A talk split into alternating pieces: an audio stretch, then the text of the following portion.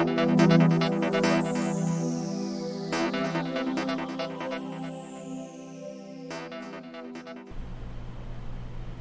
家好，我是林子璇，今天跟大家分享二零二一年九月份的运势。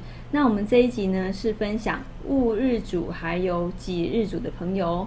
那我们九月份是从什么时候开始呢？是从九月七号好，一直到十月七号，不是从九月一号开始哦。我等一下会从财运、感情、工作、健康这样子的顺序分享下去哈。第一个，我们先来分享财运的部分。像这个月的财运啊，呃，其实没有很好哈。那你要注意哦，你可能看起来很了解这个环境，或者是这个投资环境，哦，这个月你会觉得抓不到头绪的感觉，无法掌握，就容易判断错误的问题哦。所以还是建议啦，放长线才能钓大鱼，别急着收线哈，以免太过心急而没有后面的利润。那以感情运来说呢？这个月男生和女生啊，这个月的感情其实都算是不错的啊。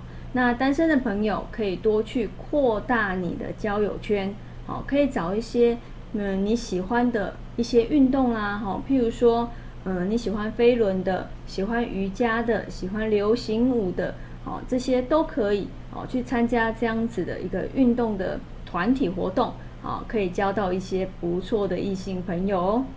那接下来我们来分享。工作运的部分，好，那在工作运上面，这个月算是平平好的部分哈。